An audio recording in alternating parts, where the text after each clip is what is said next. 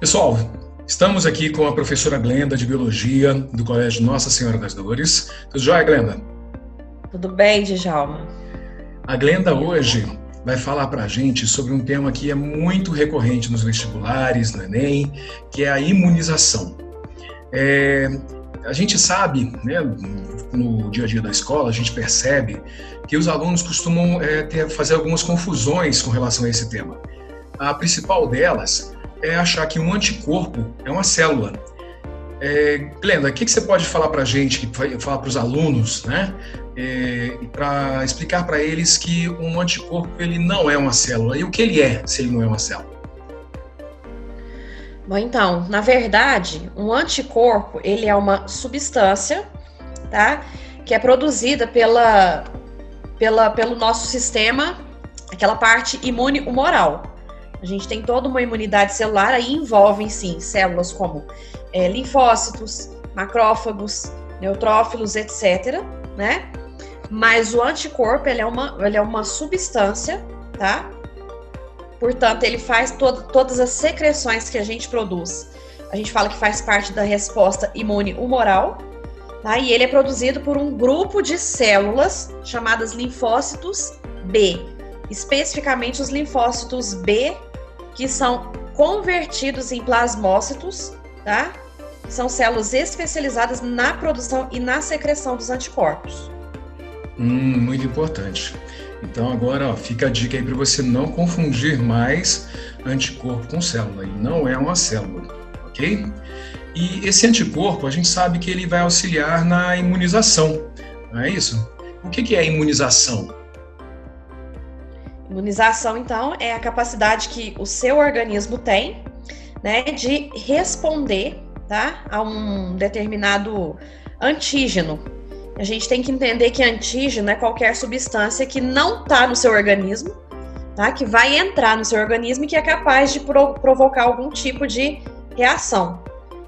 Essa reação, quando ela é maléfica, ela dispara imediatamente o seu sistema imunológico ela dispara aquela parte da imunidade celular que eu acabei de comentar. Aí a gente tem um grupo de células específicos chamados macrófagos. Eles são aí uma das primeiras é, linhas de defesa do nosso sistema imunológico, tá? Posteriormente, esses macrófagos eles vão acionar os demais tipos celulares, até que a gente chega no linfócito B, que vai se converter então em plasmócito, para produzir os anticorpos. Aí a gente tem a conclusão da nossa resposta imune. Hum, ok. E essa e aí acontece então a imunização, né? Essa imunização ela pode ser passiva ou pode ser ativa. Qual é a diferença entre essas duas? Isso aí é o que é mais importante tá, de todo o tema imunização. Inclusive, é, o Enem cobra isso todos os anos. A gente sabe que os vestibulares vêm imitando o Enem, né, no estilo das perguntas, e todo ano aparece alguma coisa de imunização no Enem. Esse ano, principalmente devido ao contexto em que a gente está inserido, né, muito provavelmente o, o, Enem vai cobrar imunização. Tá? Olha Ele pode aí. Gente. Olha aí, hein? Previsão da Glenda. Imunização ano passado eu acertei, né? Anota aí. Algumas, é. vamos ver.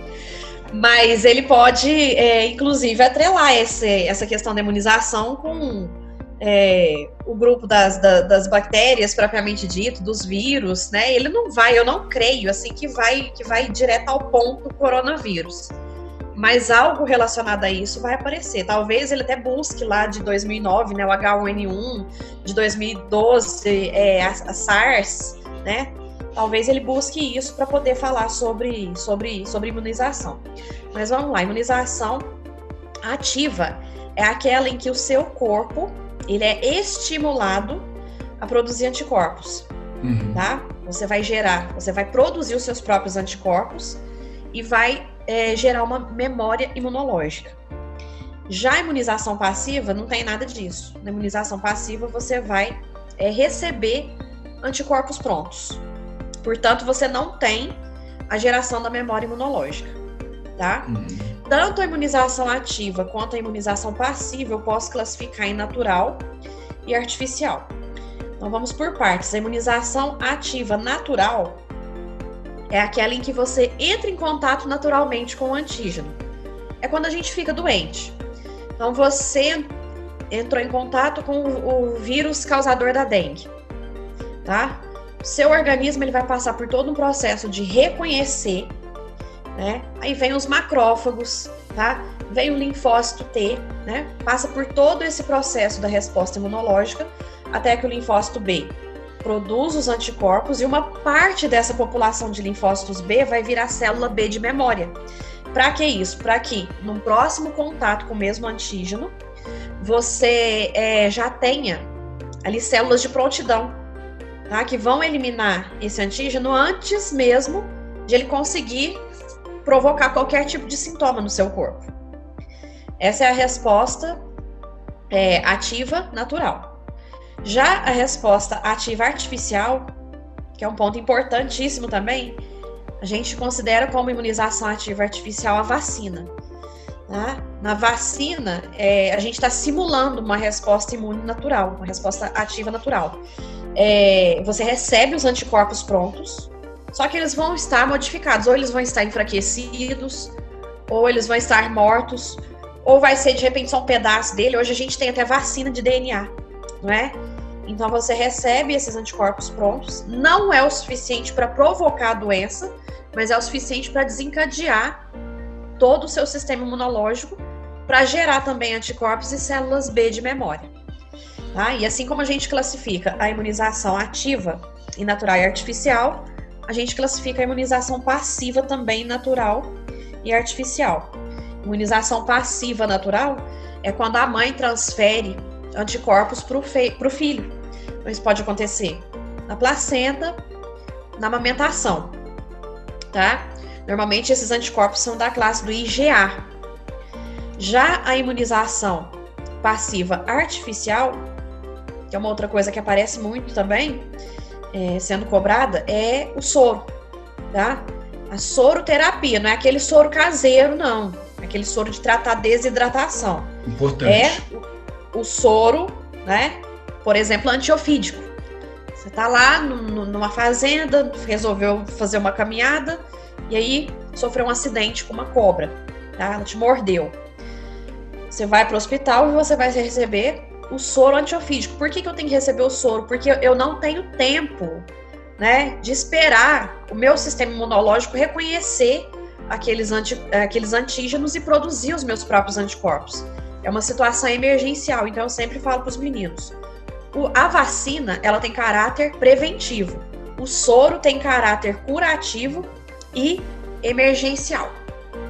Então, aí a gente Ótimo. diferenciou os quatro tipos de imunização. Ótimo. Então, pessoal, fica aqui o nosso primeiro episódio de imunização com a professora Glenda. Espero que vocês aproveitem bastante, é, ouçam com muita atenção, temos dicas muito importantes aqui. Obrigado, Glenda. É, até o nosso próximo episódio. Até Obrigado. o próximo. Obrigada, eu.